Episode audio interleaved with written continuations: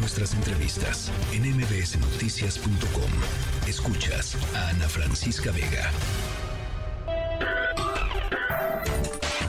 Diana Bernal en MBS Noticias. La tarde con 47 minutos. Hay noticias en torno a beneficios fiscales en materia de pago de cuotas del IMSS para las personas afectadas eh, por el huracán Otis. Diana, ¿cómo estás? Me da gusto saludarte. Hola, mi querida Ana Francisca. Pues sí, con el gusto de saludarte. Y ahora para tocar este tema de las facilidades y beneficios que está dando el Seguro Social para el pago de las cuotas de seguridad social, también conocidas como cuotas obrero-patronales. Y la semana pasada, pues te acuerdas que platicábamos del decreto que se refiere a impuestos, al SAT. Y ese decreto, pues a mí me pareció bastante bueno. Sin embargo, este me parece, pues muy malito, Ana, por decirlo menos. Creo que se queda bastante corto porque simplemente por un lado el presidente dijo en su plan de recuperación de los municipios afectados del estado de Guerrero que se iba a dar una prórroga de seis meses para cualquier contribución, aportación de seguridad social fuera de seguro social o de Infonavit. Sin embargo, ya cuando el Consejo Técnico, que es el órgano regulador del Instituto Mexicano del Seguro Social, emite el decreto de medidas y facilidades para los contribuyentes, pues fíjate que en realidad nada más eh, da prórroga primero por los tres meses que restan del año.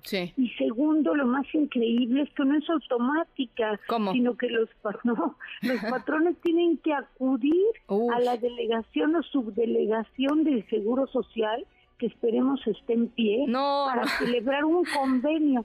Híjole, qué barbaridad. Un convenio y esto les va a permitir un pago diferido o en parcialidades. Y luego dice el decreto, ah, bueno, pero si quieren que les dé seis meses, les doy también seis meses, pero también tienen que venir a pedirme autorización y solo seré en casos excepcionales. Idealmente, pues quién sabe qué quieran decir con casos excepcionales. Algunos eh, datos importantes, Ana Francisca, es que en los municipios afectados el Seguro Social calcula que hay 82.485 trabajadores dados de alta en el IMSS, 6.517 patrones y hubo daños en nueve guarderías que dan servicio a 1.519 niñas y niños.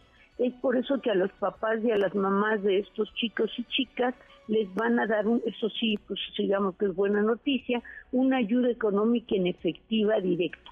Y también dijo el seguro, como otra buena noticia, que cualquier trabajador o trabajador que pierda su trabajo durante ocho meses tendrá derecho a seguir gozando de los servicios médicos del Seguro Social.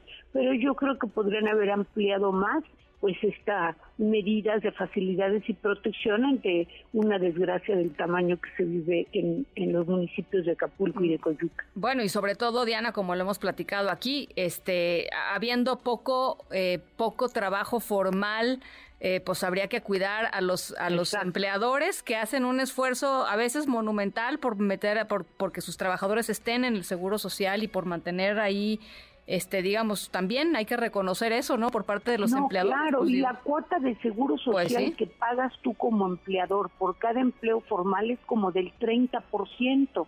Así que se me hace un absurdo. Yo pensé que iban a dar más facilidades para lo que tú me estás diciendo y que comentamos, conservar los trabajos. No, solo dan autorización previo convenio y este simplemente pues para guardarte tres o seis meses a que pagues las cuotas. Tremendo, este, y hay que ir a la delegación o su delegación.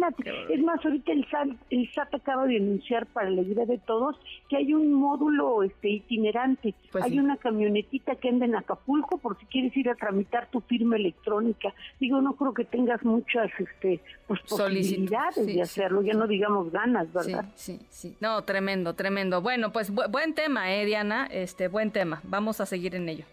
Claro que sí, mi querida Ana. Un abrazo. Un abrazo. Diana Bernal. Noticias.